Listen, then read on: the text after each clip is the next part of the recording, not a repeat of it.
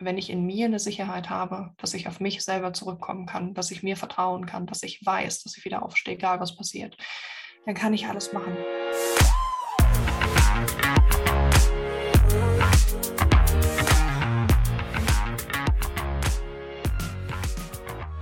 Willkommen bei der Extrameile. Heute zu Gast Dina Brandt. Hallo Dina. Ähm, du bist ja ein Social-Media-Phänomen, kann man sagen, und gerade bei LinkedIn groß gestartet. Ähm, wie kam es eigentlich dazu, dass du dir diesen Channel ausgesucht hast und ähm, wie bist du dazu gekommen, quasi so eine Aufmerksamkeit zu bekommen? Lieber Alan, danke, danke, dass ich hier sein darf. Ich, ich glaube, so starte ich in jedem Podcast. Danke, dass ich hier sein darf, aber ich meine das auch so. Ähm, ein, ein Social-Media-Phänomen, ich habe eben schon grinsen müssen. Ähm, du, wie ist das gekommen? Ich, ich habe einfach irgendwann angefangen, selber Sachen zu schreiben. Das ist relativ, relativ unspektakulär. Ähm, ich nutze, glaube ich, wie Vorsicht, Pauschalisierung, meine komplette Generation Social Media schon Ewigkeiten, war aber nie selber aktiv und habe mir irgendwann gedacht, hey, warum eigentlich nicht? Und habe dann angefangen, die damals kreative Energie, die ich übrig hatte, in meinen Inhalten auf LinkedIn zu, zu verarbeiten. Und so hat das dann alles angefangen. Ja, super cool. Ähm, ich hatte ja auch ein paar Posts von dir gesehen, bin dann auf dich aufmerksam geworden und habe einfach gemerkt, Mensch, ähm, sie schafft es ja mit der Art, wie sie kommuniziert, auch wirklich äh, den, den Zeitgeist zu treffen und daher ja wirklich auch gute oder große Wellen zu schlagen, eine hohe Resonanz zu erzeugen. Ähm, und das ist ja gerade in einer Zeit, wo es quasi so viel Ablenkungen gibt, immer, immer schwerer. Ähm, und gleichzeitig haben ja auch viele, ich sag mal, Persönlichkeiten, mit denen ich zu tun habe und Unternehmer ähm, eher mit der Sorge zu kämpfen, dass sie Angst haben vor dieser Sichtbarkeit, ähm, beziehungsweise auch einfach äh, sich nicht diese Schritte dahin denken können. Und ähm, wie würdest du umgehen? War das, oder, sagen, wie würdest du sagen, war das für dich auch am Anfang Thema, dass du dich gefragt hast, sind die Inhalte, die ich denn fabriziere, überhaupt lesenswert? Ähm, oder was sagst du, sind so in zwei ja, Hauptkeywords die wichtigsten ähm, Schritte dahin, dass man diese Sichtbarkeit bekommt und eben auch sich selber treu bleibt? Mhm.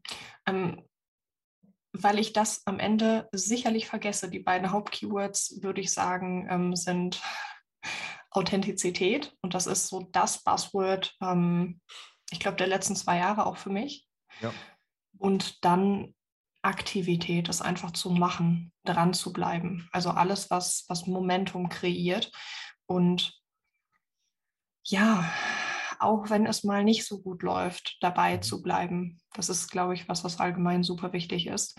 Ähm, ich habe mir die Frage am Anfang ehrlich gesagt nicht besonders stark gestellt, weil die Inhalte, mit denen ich online gegangen bin, auf meinem Profil, waren ja von Anfang an eher kontroverser, provokativer Natur, mehr Satire ja. als, als alles andere. Mhm. Ähm, mir war das klar, anderen Leuten nicht unbedingt. Und dementsprechend habe ich natürlich auch äh, relativ viel Kritik geerntet. Habe damals überhaupt nicht gewusst, wie ich damit umgehe, ähm, weil mhm. Leute mich halt auch persönlich angegriffen haben. Und ich habe überhaupt nicht verstanden, warum. Mhm. Ähm, bis mir klar geworden ist, naja, also die fühlen sich persönlich angegriffen. Ja. Ähm, das war auf jeden Fall ein Learning. Da habe ich mir zwischenzeitlich gedacht, oh Mann, jetzt bist du hier auf LinkedIn aktiv und, und dein Name steht da und, und manche Vorstände finden dich total nervig und ätzend und undifferenziert. Und ich habe mir gedacht, ja, ähm, naja, also so ist das halt jetzt. Vielleicht hätte ich mir, wenn ich mir mehr Gedanken gemacht hätte von vornherein, das nicht gemacht aus Angst. Weil ich habe so zwei, zwei kleine Wesen in mir. Das eine ist mhm sehr, sehr, sehr selbstsicher und das andere ist sehr, sehr, sehr unsicher. Und die ringen immer so ein bisschen um die Vorherrschaft. Und das erkennt man auch manchmal an meinen Inhalten. Also die große Klappe, die ich habe, habe ich auf der anderen Seite ganz genauso stark ausgeprägt. Spannend, ja. Also das bedeutet, ähm, da hilft dir im Grunde genommen, da helfen dir diese beiden Pole dann wiederum, äh, die, die spannenden Geschichten zu erzeugen, wenn man so will. Genau, genau, so, so kann man das sicherlich auch, auch äh, formulieren. ja, aber du hast recht. Okay. Sagst du denn, ähm, man muss mit Inhalten polarisieren, damit man auffällt? Die Frage ist, was ist polarisieren, was, was ist auffallen und welches Ziel verfolgt man? Wenn man, wenn man partout, koste es, was es wolle, auffallen möchte, ähm, dann zieht man sich am besten aus und filmt sich. Die Frage ist, ist das eine Art und Weise, wie man auffallen sollte, möchte und warum? Ich weiß, aber es ist vom Prinzip her ähnlich. Das heißt, die Frage, die ich mir bei sowas immer stelle oder stellen würde, ist, was ist meine Zielsetzung? Ja. Nein, ich glaube nicht, dass man pauschal polarisieren muss, um aufzufallen. Aber ähm, wenn man es macht wie alle anderen, dann fällt man sicherlich nicht auf. Das heißt, die Frage ist, wo kann man sich selber kontrovers positionieren? Das ist eine Frage von Haltung. Wo unterscheidet sich meine Haltung vielleicht von denen der anderen? Mhm. Ähm, welche Perspektive habe ich? Denn ich glaube, wir Menschen sagen ganz, ganz, ganz wenig neue Sachen. Ich glaube aber, dass unsere Interpretationen oft neu wirken und ja. Interpretationen an sich wenn die sich abheben, dann ist das, glaube ich, so dieses, oh, das, das, das habe ich jetzt erst verstanden oder das ist neu für mich. Ja. Darum geht es dann, glaube ich. Es ist nicht die Polarisation oder, oder ähm, die Provokation an sich. Also das, das wäre mir viel zu pauschal. Aber das ist ja schon mal eine gute Aussage. Ähm, das bedeutet quasi, man braucht viel mehr die Perspektive vielleicht von jemand anderem auf, auf bestehende Themen, um die quasi mit neuen Farben zu füllen. Ähm, und wenn man das schafft, dann hat man im Grunde genommen auch beim Gegenüber den Anreiz, dass er ein Thema neu beleuchtet sieht und dann dementsprechend aufmerksam wird. Verstehe, okay. Genau. Ähm, dann hast du dich ja auch äh, sozusagen als äh, trotziger Millennial äh, positioniert. Ich nehme an, das ist quasi der satirische Teil gewesen. Ähm, warum sagst du, kannst du die, die Interessen oder die Gefühlslage von Millennials so gut wiedergeben, beziehungsweise ähm, was war dein Ansatzpunkt mit dieser Positionierung? Ja, ähm, das ist eine Frage oder ein Vorwurf, den mir ganz, ganz viele Leute am Anfang auch gemacht haben. Du kannst doch nicht für eine ganze Generation sprechen. Und ich habe am Anfang, um mich zu positionieren, ganz klar gesagt, doch, kann ich. Mhm. Was willst du dagegen tun? Ähm, ich tue, was ich möchte. Das ist aber natürlich nicht ganz so. Ähm, ich kann auch sagen, ich spreche für Frauen und trotzdem spreche ich sicherlich nicht für alle Frauen. Das heißt, nein, ich spreche natürlich ähm, in diesem alter Ego nicht für eine ganze Generation. Aber, und das ist so, so ein Internetphänomen, um das irgendwie so zu beschreiben, ähm, ja man sagt so gerne wir Millennials oder wir Frauen, wir Männer, wir, wir pauschalisieren gerne, wir versuchen gerne einzuordnen, ähm, wir Menschen. Und genau das war das halt einfach auch. Ich habe mir zwei Gruppen genommen. Das sind eben Boomer und Millennials und die gegen, gegeneinander positioniert und dementsprechend dann daraus ähm, Geschichten erzählt. Mhm. Und war das von Anfang an schon eine Idee oder hat sich die mit der Zeit entwickelt? Ähm, also die Idee an sich ist an einem Vormittag entstanden bei einem Kaffee mhm. und an dem dazugehörigen Nachmittag habe ich dann die ersten, die ersten kleinen Bilder verfasst, äh, die ersten Textposts verfasst und die ersten Bilder zusammengestellt. Und ähm, ich glaube, am nächsten Tag habe ich angefangen zu posten. Also viel dieser Energie hat sich im Prinzip gestärkt, während ich es gemacht habe. Aber die Idee an sich ja, ist natürlich aus vielen Überlegungen entstanden, aber mehr als einen Tag habe ich da in, in das ganze Konzept nicht investiert. Wow, okay, das ging ja relativ schnell. ja, schon.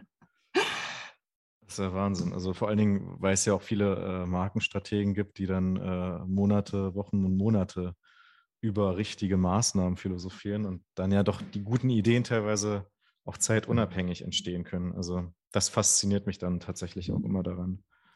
Ja, ja ich glaube, das ist so der, der Gegenspieler zu Kreativität ist mhm. Logik. Ähm, ich glaube grundsätzlich, dass alles logisch ist. Wir leben in einer Welt, in der alles logisch ist. Alles, was wir für unlogisch halten, verstehen wir nur in seiner Logik nicht. Es gibt eine Logik, die ist allem übergeordnet. Aber ähm, Kreativität braucht Platz und Freiheit. Und weißt du, das ist wie mit Kunst. Das muss auch nicht jeder verstehen. Und manchmal ist es halt auch nur der Künstler, der das gut findet, was da produziert wird. Und das ist ja auch völlig in Ordnung. Ähm, aber das in dem Fall war jetzt tatsächlich einfach meine Art, mich damals kreativ auszudrücken. Und ja, da hat mich halt auch niemand eingeschränkt. Und ich finde, das ist ein sehr schönes Beispiel, was passieren kann, wenn man Leute einfach mal ich weiß nicht, ein bisschen experimentieren lässt. Ja. Naja, und da wären wir auch wieder beim Thema Authentizität, ähm, weil ich habe ja auch gemerkt, viele sehr, sehr erfolgreiche Leute, die haben ja im Grunde genommen ihre Nische gefunden und ähm, fühlen sich da auch dauerhaft wohl. Ähm, und das ermöglicht ihnen ja quasi die Extrameile zu gehen, beziehungsweise sich einfach in ein Thema so reinzuhängen und so hinterher zu sein, dass sie damit quasi andere auch übertrumpfen ähm, und das sogar noch mit einer Leichtigkeit. Ähm, mhm. Im Vorgespräch hattest du ja auch was Interessantes gesagt, und zwar meintest du, ähm, du versuchst viele Dinge ähm, wie andere zu schaffen, nur in einem Fünftel der Zeit. Ähm, mhm. Das ist ja sehr ehrgeizig. Also woher kommt vielleicht dieser Gedanke? Also ich, ich glaube grundsätzlich, dass ich, dass ich ein relativ ehrgeiziger Mensch bin viele Sachen gehen mir nicht schnell genug. Ich möchte alles immer direkt. Ich glaube, das ist auch so ein, so ein Phänomen, beziehungsweise ich glaube gar nicht mal, dass ich damit so, so alleine bin. Ich glaube, es geht vielen Leuten so. Ich bin sehr ungeduldig. Ähm, ich habe Probleme, mich lange Zeit auf eine Sache zu konzentrieren, was es mir erleichtert, mich halt schnell auf verschiedene Sachen einzustellen. Ähm, und gerade so dieser, dieser Wunsch, alles möglichst schnell zu machen, kann natürlich auf der einen Seite dazu führen, dass man Sachen wirklich sehr, sehr, sehr schnell lernt und auf der anderen Seite, dass man halt einiges nebenbei liegen lässt. Ähm, ich habe einen sehr hohen Anspruch an mich selber und ich glaube, das in der Kombination führt dazu, dass ich halt versuche, ja, Zeit wieder gut zu machen. Ich habe immer das Gefühl, ich habe so viel Lebenszeit verschwendet. Mhm. Und, und äh, verschwendete Lebenszeit kann, kann ja auch sehr spaßig sein. Ähm, dass ich mir denke, okay, jetzt, jetzt mach aber mal was. Jetzt mach aber mal mehr. Jetzt, jetzt komm mal in die Pushen. So, ich habe einfach irgendwie das Bedürfnis aufzuholen, weil ich mich hinten dran fühle. Und es ist natürlich fast ausschließlich Kompensation, aber auch sehr, sehr viel sehr, sehr viel der intrinsische Wunsch, was zu bewegen. Und wo das herkommt, keine Ahnung, das ist einfach irgendwie da. Mhm. Ja, super cool. Ähm, glaubst du, es, es geht auch nur mit diesem, ja, sozusagen Willen, ähm, stark im Leben nach vorne zu kommen? Oder oder kann es auch sein, dass jemand von außen quasi einen Impuls gibt, der dann die Kräfte weckt? Weil ich denke, viele, viele werden ja auch in, einer, in einem Stage sein, wo sie vielleicht Angestellter sind oder in ja, einer Phase, wo sie Träume haben, aber die nicht umsetzen. Und die Frage ist ja auch immer, ähm, wann, wann kommt dieser Nudge, dass sie sich über eine Grenze hinweg wagen? Ähm, hast du da vielleicht Empfehlungen für, für solche Personen, die eben zwar ein Ziel vor Augen haben, aber nicht wissen, wie die sie da hinkommen und vielleicht auch dann die Furcht haben, genau eine bestimmte Schwelle zu überschreiten? Mhm. Also erstmal, du hast gerade ähm, das Thema angestellt sein angesprochen. Da möchte ich kurz darauf eingehen, weil ich persönlich lange, ohne dass es jetzt zu sehr ausufert, ich habe persönlich lange da gedacht, oh mein Gott, angestellt sein ähm, kann ich mir für mich nicht vorstellen. Ich kann mehr. Das finde ich unfassbar arrogant, bis mir mein Freund den Kopf gewaschen hat und gesagt hat, Dina, ein in Anführungsstrichen normal Angestellter, wie du ihn siehst, der managt nach oben, nach unten, nach rechts, nach links. Ähm, bis du das nicht mal gemacht hast, ist es ziemlich arrogant zu sagen, also ich sehe mich eher unternehmerisch, ohne das auch dementsprechend ähm, mit Erfahrung hinterlegen zu können. Punkt eins. Das heißt, ich habe einen riesigen Respekt vor Leuten, die angestellt sind, ganz genauso wie ich einen Respekt habe vor Leuten, die unternehmerisch tätig sind. Also das, das mal dazu. Zweites Ding ist, ich glaube, dass Weiterentwicklung immer mit irgendeinem Druck erfolgt. Druck ist, glaube ich, etwas, was wir sehr negativ konnotieren. Und das finde ich schade, weil Veränderung braucht braucht irgendeinen Motivator. Und wenn ich auf eine Seite draufdrücke, dann muss ich in die andere irgendwas, irgendwas entwickeln. Heißt, ich brauche in irgendeiner Form eine, eine Gegenenergie. Soll heißen, ich persönlich entwickle mich unter Druck von außen meist am besten. Oft sind das auch Dinge, die mich inspirieren. Aber ich brauche ein so klares Ziel. Es muss etwas sein, wo ich sage, entweder muss ich jetzt, ich kann nicht anders, ich muss jetzt. So, dann ja. schalte ich meinen Kopf aus und mache und dann mache ich schnell. Oder es ist etwas, wo ich sage, wow, ich, ich kann gar nicht anders, weil ich jetzt will. Zweiteres ist natürlich deutlich angenehmer. Hm. Ersteres ist aus meiner Erfahrung etwas, was mich persönlich schneller ans Laufen bekommt. Ähm, ich denke, das hat viel mit dem eigenen Charakter zu tun. Also ich glaube, Menschen motivieren sich selber oder werden motiviert auf die unterschiedlichsten Arten und Weisen. Und der eine braucht Entschuldigung in den Arschtritt und der nächste ja der, der sagt vielleicht aus sich, hey, ich, ich habe da so hohe Ziele, ich weiß nicht, wo das, das, das passiert einfach.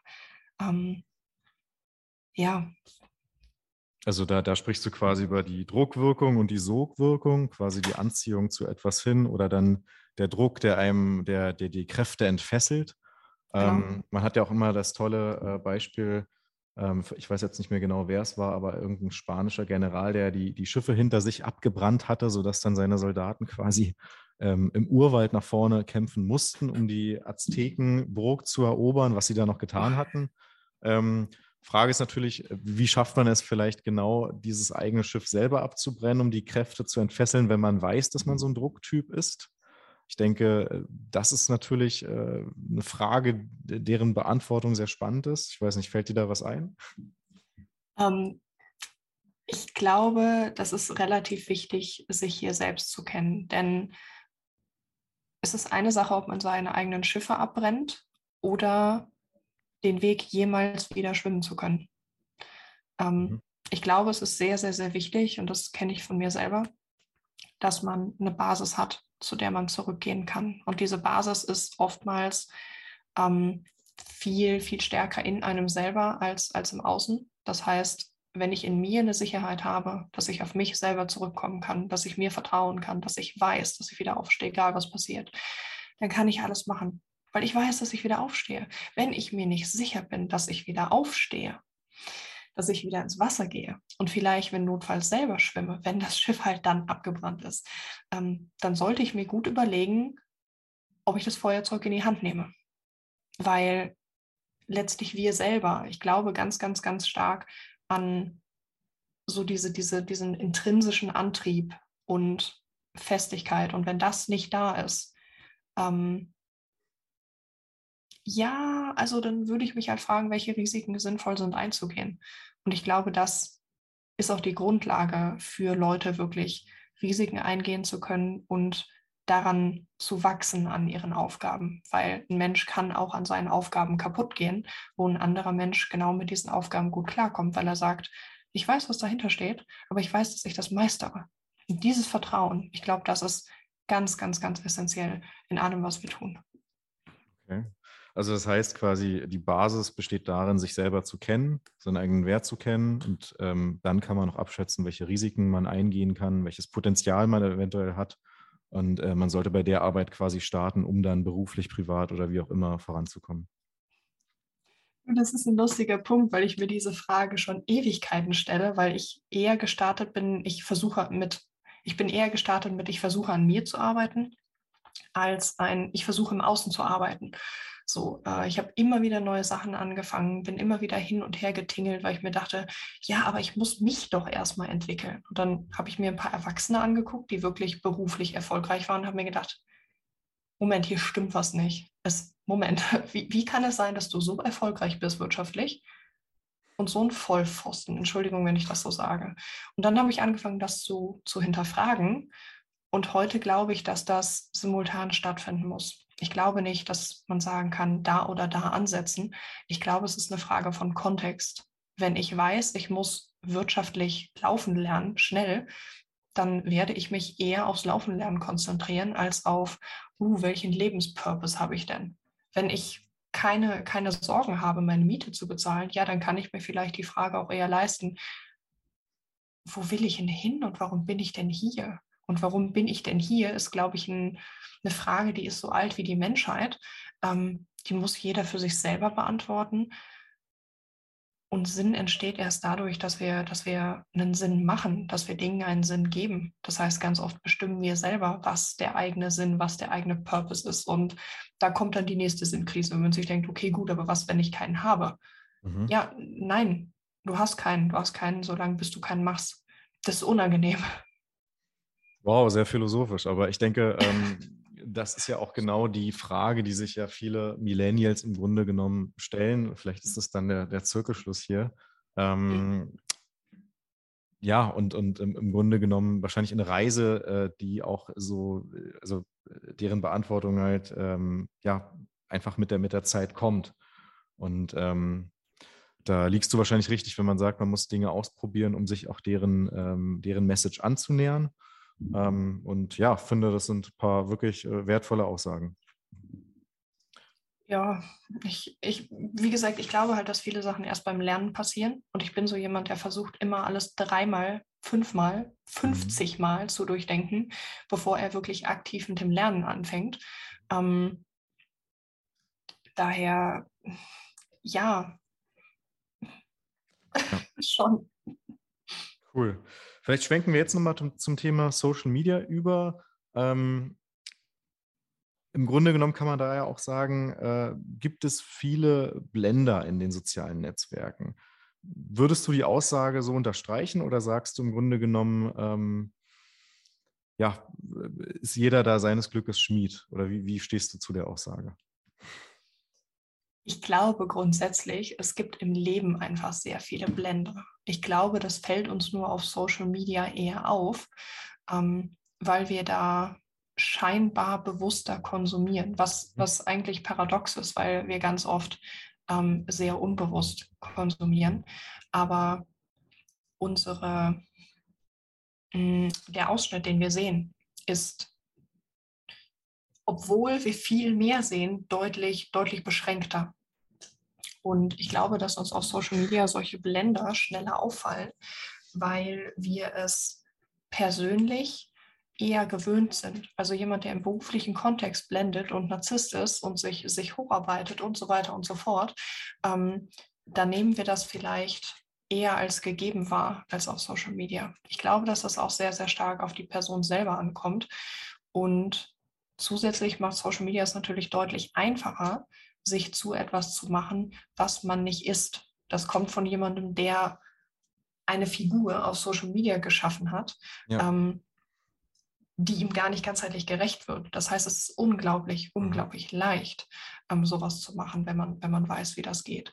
Aber wie viele von uns, sage ich pauschal, spielen nach außen hin eine Rolle, die sie in sich drin eigentlich gar nicht vertreten können und wollen und das meinen machen zu müssen. Also ich mhm. glaube, das ist genau die gleiche Dynamik online wie offline. Mhm. Mhm. Ja, da, da, wird wohl was dran sein. Ähm, was würdest du denn äh, einem Unternehmer raten, der jetzt ähm, oder einer Unternehmerin raten, die jetzt ihre eigene Firma gegründet hat ähm, und sich quasi mit der Frage ähm, bemüht, wie sie sich denn positioniert oder beispielsweise bei LinkedIn einfach eine größere Reichweite äh, erzielen möchte? Ähm, ist das tatsächlich für jeden geeignet oder muss man bestimmte Kriterien erfüllen, deiner Meinung nach? Ähm, beziehungsweise wie viel Aufwand, wie viel ähm, Zeit erfordert das quasi? Mhm. Ähm, ich glaube, gerade mit der Gründung eines Unternehmens einhergehend ist ja ohnehin eine Positionierung, eine strategische Ausrichtung auf dem Markt, im Markt. Wo, wer bin ich, wo möchte ich hin, welchen Nutzen liefere ich, welche Engpässe löse ich und so weiter und so fort. Das heißt, das ist ja ohnehin eine Grundlage, die da ist. Das ist auch die Grundlage für alles, was man letztlich kommuniziert. Das ist der Punkt, wo ich sage, Marketing ist eigentlich nicht beschränkt auf einen Kanal, sondern alles, was man tut. Und deshalb muss eine klare Strategie vorhanden sein, um eine klare Marketingstrategie abzuleiten. Ähm, eine Positionierung auf LinkedIn ist dementsprechend in meinen Augen nur ein, ein Folgeschluss von dem, was man machen möchte. Das bedeutet, wenn man sagt, okay, gut, mein Unternehmen macht Umsatz durch XYZ und dafür machen wir das und das und das und das. Und LinkedIn ist eine dieser Maßnahmen, die man, die man halt umsetzt. Mhm. Dann ja, ohne dass es jetzt so super ausufernd wird. Man muss sich natürlich fragen, was ist meine Zielsetzung mit LinkedIn? Ja. Ähm, in Anlehnung an meine Positionierung, wen will ich erreichen? Was liefere ich diesen Leuten? Ähm, wie konkret sind diese Ziele? Was genau messe ich? Wie messe ich Erfolg? Und davon würde ich viele Sachen abhängig machen, denn ich kann sagen, ich möchte innerhalb von drei Wochen 10.000 Follower, weil ich eine Marken, ähm, Markenbekanntheit aufbauen möchte, was niemals über einen so kurzen Zeitraum geht. Mhm. Und dann gleichzeitig sagen, ich möchte aber nur einmal in der Woche posten. So, oder ich möchte nur eine Stunde in der Woche investieren. Das ist natürlich super unrealistisch. Ich überspitze das jetzt. Ähm, aber ich glaube, es ist wie immer eine Frage von Einsatz der Ressourcen hinsichtlich der Ziele, die man erreichen möchte. Mhm. Ähm, nur könnten die ja auch. sehr sagen, unkonkret. Es ist unkonkret, ja, aber vielleicht, also die könnten dich ja auch fragen, wie du es geschafft hast und ob nicht dein Erfolg in dem Sinne kopierbar wäre mit äh, zwei oder drei Schritten. Mhm. Also ich glaube, die Grundlage ist immer kopierbar, so die Grundstruktur, mhm. genauso wie der Aufbau einer Strategie grundlegend immer ähnlich ist. Es gibt, es gibt Ziele, es gibt Maßnahmen, es gibt Ressourcenplanung und so weiter. Mhm. Es gibt jetzt zigtausende Strategie-Frameworks, aber ähm, grundlegend so verschieden sind die alle gar nicht. Ähm, das heißt, die Grundlagen sind sicherlich welche, die kann man von A nach B nach C übertragen. Was dann interessant ist, sind die Feinheiten. Jemand, der sich als trotziger Millennial positioniert, der wird vielleicht andere Dinge tun als jemand, der sich als Hans Dieter aus dem Mittelstand positioniert sind jetzt zwei sehr gegensätzlich. Ja, also, das soll gar nicht, gar nicht irgendwie abwertend sein. Ich meine nur, ähm, je nach Positionierung sind natürlich auch dann die Dinge, die man tut, sehr unterschiedlich. Ein ja. Blueprint an sich ganzheitlich gibt es nicht. Man kann sagen, hey, ähm, die Positionierung sollte klar sein, das Angebot sollte klar sein, mhm. die Zielgruppe sollte so klar sein wie möglich. Mhm. Ähm, die Engpässe sollten klar sein, all das sollte schon erarbeitet worden sein. Das muss also nur noch in Anführungsstrichen übertragen werden. Ja. Über welche Themen kann man sprechen? Welche Themen interessieren die Zielgruppe? Welche Probleme haben die Zielgruppen? Ähm, wie möchte man selber wahrgenommen werden? Das heißt, wer bin ich eigentlich online? Ähm, auf welchen Kanälen möchte ich sein, wenn ich auf LinkedIn bin? Okay, was heißt das? Wie oft möchte ich posten? Wie viel Zeit möchte ich selber investieren? Ähm, wie messe ich meinen Erfolg? Wie stelle ich sicher, dass ich, dass ich meine Ziele auch verfolge, mhm. beziehungsweise mich selber verantwortlich halte dafür. Mache ich das alles selber? Lasse ich das jemandem machen? Ähm, da hängen ganz, ganz, ganz viele Punkte dran. Deshalb ist das schwierig, da pauschal eine Antwort zu geben. Okay, aber vielleicht dennoch, welche, welche Einzelmaßnahmen oder welches Mini-Experiment hat dich denn vom Effekt her am meisten überrascht? Also sagst du beispielsweise, ähm, Videos kommen überraschend gut an oder ähm, gut, das ist wahrscheinlich keine Weisheit, aber dass eben ähm, auch private Posts mittlerweile sehr, sehr gut resonieren. Gibt es da so ein oder zwei Hacks, von denen du sagst, ähm, die haben mich selber nochmal überrascht? Jein, ähm, ich bin kein Freund von Hacks, weil ich finde, dass es so ein kleines bisschen dazu einlädt, die Ergebnisse zu manipulieren oder mhm. das zu manipulieren, was man dann an Datengrundlage hat. Natürlich kann ich hingehen und intern meine Posts in einem E-Mail-Verteiler rumschicken und 55 Likes von meinen Angestellten einsammeln. Die Frage ist, ähm, wie finde ich jetzt heraus, ob meine Inhalte auch auf dem Markt resonieren? Ja, ich kann hingehen und annehmen, dass meine Mitarbeitenden als Multiplikatoren fungieren. Ähm, ich weiß es aber nicht. Letztlich ist die menschliche Psyche eine Blackbox und auch die Algorithmen, mit denen wir hier arbeiten. Ähm, sind für uns nicht gänzlich durchschaubar. Das bedeutet, klar funktioniert Video gut, wenn man eine junge Frau ist, die hübsch ist, ins Schönheitsideal passt, die nicht ganz dämliche Sachen sagt und super, super, super, super, super blödes Beispiel jetzt. Ähm, klar funktionieren Posts gut, in denen man seine Kinder zeigt und sagt, oh ja, das war ein so emotionales Jahr für mich. Die Frage ist, ist das richtig, unabhängig davon, dass man eine junge Frau ist? Daran kann man nichts ändern, muss ja. man die eigenen Kinder in die Kamera halten? Muss mhm. das sein? Muss ich da auf die Tränendrüse drücken? Inwieweit zahlt das auf meine Marke ein? Inwieweit zahlt das auf meine Expertise ein, auf die mhm. wahrgenommene Expertise? Weil ich kann nicht wirklich Expertise demonstrieren. Ich kann nur die Wahrnehmung meiner Expertise stärken. Ja. Ähm, beziehungsweise eine Kompetenzvermutung stärken. Mhm. Ähm, das heißt, nein, ich kann hier nicht pauschal sagen, das und das und das funktioniert gut, denn ja, Video funktioniert hervorragend, wenn man weiß, wie man es macht. Texte mhm. funktionieren hervorragend, wenn man Copy schreiben kann. Private Posts funktionieren hervorragend, wenn ich mir darüber klar bin, was für Ziele ich verfolge und wie ich das rüberbringe. Ähm, das heißt, nein, wirkliche Hacks gibt es hier nicht. Keine, von denen ich sagen würde, ganz ehrlich, ähm, das sollten wir mit messbar machen. Da bin ich, da bin ich einfach altmodisch. Da denke ich mir, hey, ganz ehrlich, es gibt keine Shortcuts. Es gibt sie nicht. Und die, die man nutzt, die, die betrügen einen dann vielleicht um die Lerneffekte, die man in der Zeit hätte haben können. Mhm. Fühle mich da ein bisschen zurückversetzt wie in der Schule. ja, es, es, ich bin da immer so, so, so Spielverderber mit. Ja, Dina, aber sag doch mal, und gibt es da nicht? Ja, klar. So, der Trick, der Trick ist, zieh dich vor der Kamera aus und du hast ganz, ganz, ganz viel Reichweite, ganz schnell.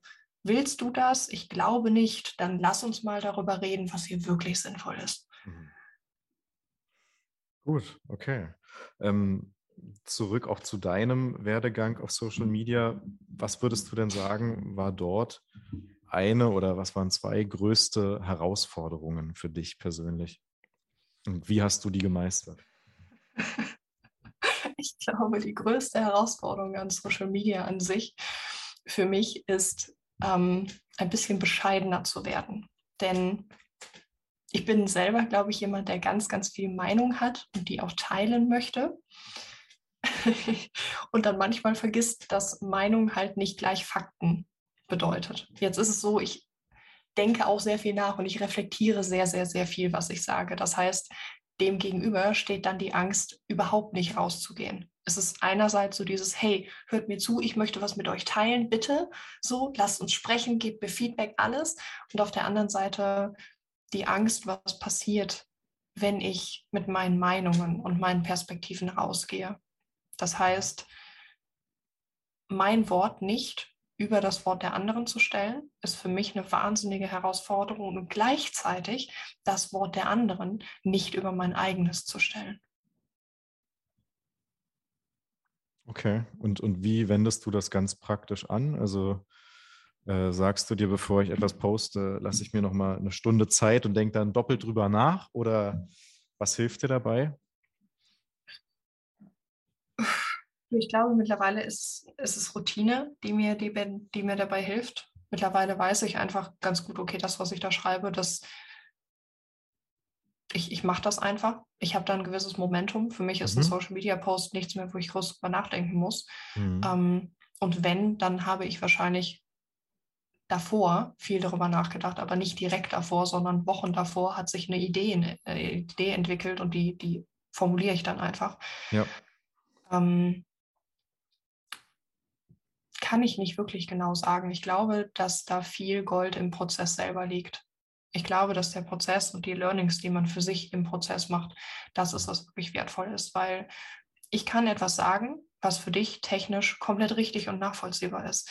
Aber die emotionale und ich will nicht sagen kognitive Erkenntnis, weil ich nicht weiß, ob es das gibt, aber die wirkliche Erkenntnis, dieses Einsickern, dieses Verinnerlichen, das schaffe ich vielleicht nicht bei dir auszulösen. Das schaffst du vielleicht selber bei dir auszulösen, wenn du etwas tust. Mhm. Dadurch hat nicht mein Wort weniger Wert, aber in dem Moment ist es für dich wertvoller, die Erfahrung selber zu machen. Ja. Das heißt, auch hier wieder, ich bin gerne Spielverderber. Pauschal ist es super schwierig. Mhm. Okay. Vielleicht da nochmal ähm, kurz vor Abschluss die Frage, ähm, gibt es eine Frage, die dir bisher noch nicht gestellt wurde, die aber sozusagen eine überraschende oder spannende Antwort von dir triggern könnte? Gibt es eine Frage, die mir noch nicht gestellt wurde? Beziehungsweise ein Thema oder ähm, eine Weisheit, die du teilen möchtest, die bisher sozusagen ähm, noch kaum zum Tragen kam ich, ich, ich, ich wollte gerade so ganz, ganz, ganz dämlich sagen, mich hat noch niemand gefragt, ob ich anderthalb Millionen Euro haben möchte. Ähm, witzig, Dina. nee, ich, ich, ich, ich glaube nicht. ich, ich glaube nicht. Ich habe, ich glaube, ich habe schon so viele gute Fragen gehört in meinem Leben, auf die ich grundsätzlich keine Antwort habe. ähm, nee, nee, nee, ich hole mir aber auch so unfassbar viel Input immer von außen, dass ich mir denke, ich stelle wahrscheinlich mir jeden Tag selber irgendwelche Fragen, auf die ich so noch nicht geschaut habe. Wow, das, das ist eine liebe Frage. Keine Ahnung. Ich fällt dir noch was ein. Okay, pass auf. Dann ähm, gebe ich dir jetzt nochmal drei Sätze und du kannst die vervollständigen. ähm, Positionierung ist für mich wichtig, weil? Weil sie mir hilft, mich selbst verantwortlich zu halten und anderen zeigt, wofür ich stehe. Eine unkonventionelle Weisheit in Bezug auf Karriere ist? Mach langsam, wenn du es eilig hast. Cool. Durchhalten bedeutet für mich? Auch mal Dinge zu tun, auf die ich überhaupt keine Lust habe. Wunderbare Antworten. Also ich glaube, so, so schnell und, und wirklich akkurat äh, können das wenige be beantworten. Richtig cool. Hm. Klasse. Ähm, ja, ich würde sagen, damit hätten wir schon super coole Insights. Und ähm, wenn du keinen weiteren Punkt hast, dann würde ich sagen, ähm, bedanke ich mich ganz herzlich für deine Zeit und deinen Auftritt hier und ähm, wünsche dir auf jeden Fall für deinen Weg sozusagen alles Beste. Es sei denn, du möchtest noch einen Link oder eine weitere Dinge, äh, eine weitere Sache erwähnen, die vielleicht hier wichtig wäre für die Zuhörer. Oh nee, ich, ich würde jetzt äh, ganz schamlos Eigenwerbung machen und, und sagen, füg mich auf LinkedIn hinzu. Aber ganz ehrlich, ähm, die Leute, die mich hinzufügen wollen, die haben das eh schon gemacht. Und die Leute, die das in Zukunft wollen, die werden das auch ohne meine Aufforderung tun. Dementsprechend, ähm, nein, würde ich einfach nur Danke sagen, dass ich hier sein durfte. Perfekt. Vielen Dank, Dina. Vielen Dank, Alan.